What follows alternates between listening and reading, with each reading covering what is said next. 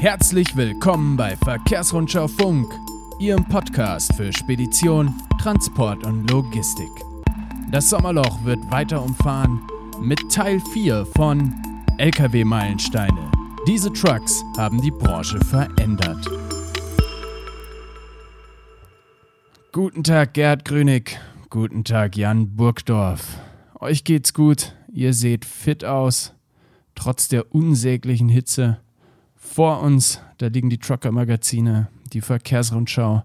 Ich habe natürlich Verkehrsrundschau Plus auf dem Rechner offen mit all den Informationen, die ein Logistiker und Spediteur braucht. Ähm, wir erinnern uns kurz zurück an Teil 3. Die Zuhörer hatten abgestimmt, was denn für sie Lkw-Meilensteine sind. Da war auf Platz 1 der Büssing-Unterflur und auf der 2 der MAN F90 bzw. F2000. Und aus diesem Voting gibt es noch weitere Trucks, die besprochen werden müssen. Gerhard, was gibt's heute? Ja, wir haben den Mercedes SK und um ehrlich zu sein, als Jan und ich gehört haben, dass der SK auf Platz 3 gelandet ist, da waren wir schon ein wenig verwundert. Also jetzt nicht, dass der SK ein schlechtes Auto gewesen wäre, aber. Haben wollte es keiner. Ne, also zumindest kein Fahrer. Wenige, dem, dem, SK haftete der Ruf an, das absolute Unternehmerauto zu sein. Also der war je nachdem äh, zuverlässig, langlebig, äh, solide. Ähm, aber das war jetzt nicht unbedingt zu seiner Zeit ein, ein Auto, das der Fahrer auf der Wunschliste hatte.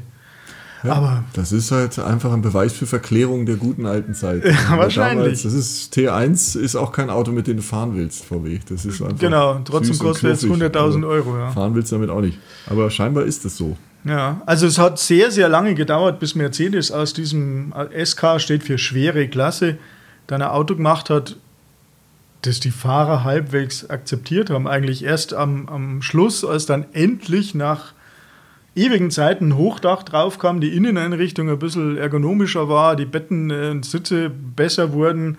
Ähm, das dann, war halt ein Brett. Das, das, Ding war einfach, das hatte, war, hat alles funktioniert. Aber liebevoll war der nicht. Also der war einfach, das war einfach irgendwie, saß da drin, es war relativ düster, finde ich. Also ich habe ja auch schon jetzt öfter mal einen gehabt, äh, gefahren, das ist düstere Kiste, also steigst du ein, ist irgendwie alles nüchtern, sehr nüchtern. Also einfach Drehzahlmasse ist alles drin und alles gerade, Armaturenbrett, das funktioniert, aber es ist äh, jetzt nichts, wo du als Fahrer gesagt hast, wahrscheinlich hat er seine Fans, aber die meisten Fahrer, es war ein nüchternes Auto, so kann man sagen. Also ich glaube, die, die SK-Baureihe war für einen Transportunternehmer das, was der, der Strich 8 oder 124er 200 Diesel für einen Taxifahrer war. Geträumt hat niemand davon, aber es war ein solides ähm, preiswertes so, Werkzeug. Also war nicht billig, aber. Unverwüstlich, ziemlich, glaube ich. Ne? Ja. Fahren ja, und heute in Arabien ja, noch rum. Ja, hat also. relativ lange Geschichte, denn ähm, kam eigentlich als NG Neugeneration schon 1973 auf den Markt. Hat dann insgesamt äh, drei Modellpflegen äh, hinter sich gebracht. Ich habe da auch mal ein bisschen gespickt 73 kam er, 1980 erste Modellpflege, 85 zweite Modellpflege. Und dann kam 89 im Prinzip ein nahezu identisches Auto, wie das bei MAN auch war, also fast die gleiche Kabine, gleiches, gleicher Kabinenrohbau, äh, andere Stoßstange, ein bisschen anderer Kühlergrill, wenn man das halt so macht, wenn man Modellpflegen macht, kam er dann äh, 89 als ähm, SK auf den Markt und ist tatsächlich bis 98 gebaut worden, parallel dann nur zum, zum Actros, der schon 96 auf den Markt kam. Hat sich ja den Grund gehabt, aber das ist einmal ein Thema für einen anderen Podcast. Das Desaster, das Mercedes mit der ersten Actros-Generation erlebt hat, war ja nicht gerade Ausbund an Zuverlässigkeit, sodass damals sehr viele ähm, Transportunternehmer weiterhin SK gekauft haben, um nicht Actros kaufen zu müssen. Vielleicht kommt der tolle Ruf auch daher, dass, dass der SK in den letzten beiden Jahren seiner, mhm. seiner Bauzeit ähm, einfach das bessere Auto war. Aber der, das hat mir tatsächlich mal jemand bei Mercedes erzählt, der SK ist auch schuld daran, dass der Actros so früh kam. Weil nämlich, äh, Stichwort Hochdach, äh, Lebensraum, dieses Hochdach was Mercedes dann gebaut hat. Ähm, und das beim Fahren sehr gut ankam. Also ich glaube, fast jeder Fernverkehrs-SK hatte dann dieses Hochdach. Das wurde halt am Band natürlich nicht draufgesetzt, sondern das, das Auto musste vom Band runtergenommen werden, in eine andere Fertigungshalle gefahren werden und da wurde dieses Kunststoffhochdach, ich glaube, wo war es das Kunststoff? Ich glaube, es war sogar, weiß ich jetzt nicht, ich bin nicht sicher, ob es Blech oder. Jeweils musste dieses Auto von, dem, äh, von der Montagehalle runter, vom Band runter, wurde dann nochmal das Dach abgenommen und dann das neue Dach draufgesetzt. Und das Ganze war so teuer, dass die Mercedes-Verantwortlichen gesagt hat, das können wir nicht mehr machen. Die Leute, weil die auch davon überrannt wurden von der Nachfrage nach diesem Hochdach, dass dann entschieden wurde, dass der Actros früher kommt. Ja, die haben den also früher ein, es war einer der Gründe, den Actros früher einzuführen als, als ursprünglich geplant. Und ähm, das wäre jetzt, wie gesagt, ein eigener Podcast. Das war jetzt nicht in allen Belangen eine glückliche Entscheidung. Also mit dem Actros gab es am Anfang ziemliche Probleme. Das ist aber, wie gesagt, eine ganz andere Geschichte. Aber es ist ganz interessant, dass eben der SK das nochmal wo beschleunigt hat. Oder man muss eher sagen, die Nachfrage ja. nach diesem Hochdach. Also ich muss ja ein bisschen, wenn es ums Thema SK geht, in unsere eigenen Annalen gehen, weil ähm, wir haben ja schon mal in einem anderen Podcast thematisiert, äh, unser Referenzauto, unser erster war ja, wie gesagt, dieser Exote MAN UXT.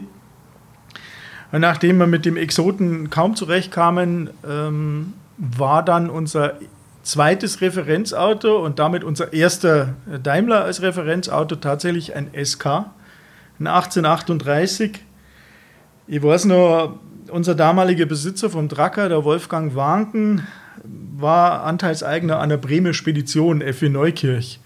Und als wir dann unserem, unserem Chef quasi nahegebracht haben, wir brauchen ein anderes Referenzauto, hat er uns einen SK 1838 aus äh, der Neukirch-Spedition rausgeholt. Das Auto hat damals schon 850.000 Kilometer gehabt.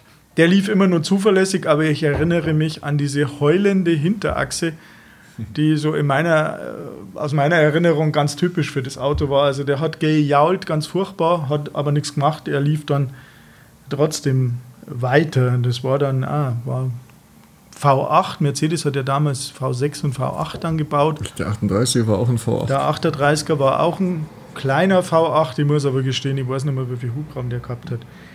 Und was natürlich, äh, wenn es um den SK und seinen Vorgänger NG geht, natürlich auch interessant ist. Jeder kennt auf Achse. Jeder kennt äh, Manfred Krug, oder Franz Merstonk, wie er in der Serie hieß. Und es fahren eine ganze Menge äh, Repliken des Autos rum, das Franz Merstonk damals in, auf Achse gefahren hat. Also 1632er NG, auch wieder mal mit dem V10, den wir auch schon mehrfach thematisiert haben. Also dieses Auto hat sich auch ins, ins Gedächtnis äh, gebrannt, derer, die sich für Transport und Logistik interessieren. Ja. Wie gesagt, das, das, ähm, dieses Auto hat sie natürlich durch diese Serie tief ins Gedächtnis der Zuschauer gebrannt. Nicht nur, nicht nur der Fahrer und Unternehmer, sondern ja, auf Achse, glaube ich, ist auch ein Begriff außerhalb äh, der Szene gibt. Ich glaube bestimmt, wir haben bestimmt schon zwei oder drei verschiedene Berichte über, über diesen typisch blauen 1632 gemacht, den sie halt verschiedene Oldtimer-Enthusiasten aufgebaut haben, genauso wie das Filmauto war. Ja, Manfred Krug ja, ist ja nun, lebt ja nun nicht mehr. Ja. Aber zumindest sein Auto ist, ist äh, weiterhin da. Aber eben ein NG, also neue Generation, Vorgänger vom SK. Sicher interessantes Auto. Vielleicht nur Bemerkung zum SK. Mercedes war ja damals zu der Zeit, also wie gesagt, solides Auto, eher Unternehmerauto als Fahrerauto. Aber so die letzten SK die haben es dann doch noch geschafft. Da ist dann Mercedes in dieses Leistungsrennen eingestiegen und wollte dann plötzlich so ein Prestige-Auto bauen. Und es gab tatsächlich ein 1853 mit Hochdach, also 530 PS. Dann der große V8. Und das war dann einmal ein Auto, wo Mercedes wirklich mal bei der Musik war. Also dann auch mit, mit Herstellern wie, wie Volvo und Scania konkurrieren konnte, die ja traditionell immer hohe Leistungen gehabt haben. Das war so das erste Mal, dass Mercedes quasi mitgespielt hat in dem Reigen der, der Hochleistungsfahrzeuge. Ja, stimmt. Mehr fällt mir zum gar nicht mehr Das war schon viel. Das war viel. Ich hoffe, du hast jetzt auch viel dabei, Jan, wenn es mit Platz 4 weitergeht. Platz 4 ist äh, ein Fahrzeug gelandet, was mich persönlich jetzt eigentlich äh, auch ein bisschen freut, weil ich mag den irgendwie. Das ist der Iveco Turbostar. Da werden jetzt vielleicht viele sagen, oh, um Gottes Willen, aber ähm, das war ähm, wirklich eigentlich ein gutes Auto. Und mittlerweile ist das auch ein gefragter Youngtimer, habe ich mir sagen lassen. Es gibt nur keine oder es gibt nur wenige, die in einem Zustand sind, die man ähm, vorzeigen kann. Also ne, es gibt natürlich ein paar auf den Treffen, die sind gut, aber es gibt keinen kein, kein anderen mehr. Man kriegt eigentlich nur Schrott, habe ich mir sagen lassen. Gut, äh, das nur dabei. Ähm, der Turbostar, der kam 1984 und war der Nachfolger für den Iveco 190 Turbo, hieß das Ding damals. Und der sah, der Turbostar gar nicht so viel anders aus als der, ähm, als der Vorgänger, aber hatte, ich habe es nachgeforscht, äh, 2000 Komponenten wurden verändert an dem Fahrzeug. Also die Optik war zwar noch irgendwie gegeben, aber es war schon ein anderes Auto. Ja. Und ähm, was Iveco sich da auf die Fahnen geschrieben hat, sie haben also Fahrer befragt, ähm, mehr als 2000 internationale Fahrer, was denn ein LKW können soll, wenn er denn neu ist. Und eine der Hauptantworten ähm, war dann wohl Komfort, große Kabine, macht da was. Und das haben sie eben auch dann gelöst. Der hatte nämlich einfach für seine Zeit eine unschlagbare Serienausstattung. Er hatte serienmäßig 1984 eine Klimaanlage, das hatten, glaube ich, die wenigsten Luxuslimousinen damals. Verstellbare Außenspiegel, also über Elektrik, also gab es auch eigentlich noch nicht. Äh, elektrische Fensterheber war alles anders selbstverständlich. Er hatte Rollos zum Verdunkeln, also heutzutage unfassbar, dass es damals sowas nicht Serie war. Also wenn man drin schlafen wollte, hatte der Serie, die anderen nicht. Nebelscheinwerfer, solche Sachen und so einen ausziehbaren Tisch in der Mittelkonsole. Das war irgendwie schon was, was äh, den Fahrer dann schon gefallen hat. Und optional gab es dann sowas wie Kühlschrank und Mikrowelle. Äh, das ist schon für 1984 ganz ordentlich. Ja. Und ähm, deswegen wurde der Turbostar dann tatsächlich in seiner Zeit, war es der Maßstab für den Komfort, was man einem Fahrer bieten kann. Ja. Was eben auch ähm, sicherlich dazu beiträgt, dass dieses Auto beliebt ist, ist sein Antrieb. Also unter anderem war das Topmodell ein, man sage und schreibe, 17,2 Liter großer V8. Und äh, wer sich jetzt ein bisschen auskennt, weiß schon, das kann nur ein bulliger Antrieb sein, der alles plattbügelt. Und so war es auch. Der war zwar wassergekühlt, also normalerweise Iveco ist ja, oder unter anderem ist Iveco ja in äh, äh, Iveco Magirus, äh, Magirus Deutz aufgegangen und das war ja luftgekühlte Autos und äh, der echte Iveco-Fan oder Magirus-Fan, Entschuldigung, würde ich vielleicht sagen, luftgefüllt ist das Einzige, was in Frage kommt. Der hat aber Wasserkühlung, was anderes war damals einfach nicht mehr zeitgemäß. Und da gab es dann 420 PS und ab 1990 476 PS mit Ladeluftkühlung. Und der war schon ganz vorne mit dabei. Also der hat schon wirklich äh, Leistung gehabt, kann man sagen. Ja. Und das Ganze dann mit 16 Gängen handgerissen, entweder oder, wie Gerhard vorhin schon gesagt hat, mit einem Eaton Fuller Getriebe mit 13 Gängen. Und auch da gab es dann später auch diese Samtschaltung, die, die Halbautomatik von Eaton Samt, äh, die wir immerhin schon angesprochen haben. Ja. Also das ganze Auto war schon, ähm, schon ziemlich, ziemlich top und seiner, in seiner Zeit schon ziemlich voraus. Deswegen war der in Deutschland vielleicht gar nicht so populär, ähm, aber international sieht man jetzt fast nie keine mehr, aber ähm, natürlich, aber es war schon ein tolles Auto. Ich habe den hier gerade offen. Der, der sah schon echt schick aus. Das war schon ein tolles Auto. Da ähm, muss man sagen, der zog wie ein Büffel und hatte auch diese bullige Optik. Die hat vielen Fahrern und mir, ich war damals, wie gesagt, noch klein, äh, schon damals ziemlich gut gefallen. Ja. Also erinnert mich nur, wenn man, wenn man irgendwo so am Auspuff-Endtopf oder am, am Auspuffrohr stand, wenn das Ding im Stand lief, dann hat man tatsächlich den Eindruck gehabt, da würde so ein Schiffsdiesel laufen. Ja, der klang schon sehr bullig, ja. Also mit, wie du gesagt hast, über 17 Liter Hubraum. Man darf aber auch nicht vergessen, ähm, Hauptmarkt für Iveco damals war ja Italien. Teil von Iveco war ja, waren ja die Fiat-Lkw.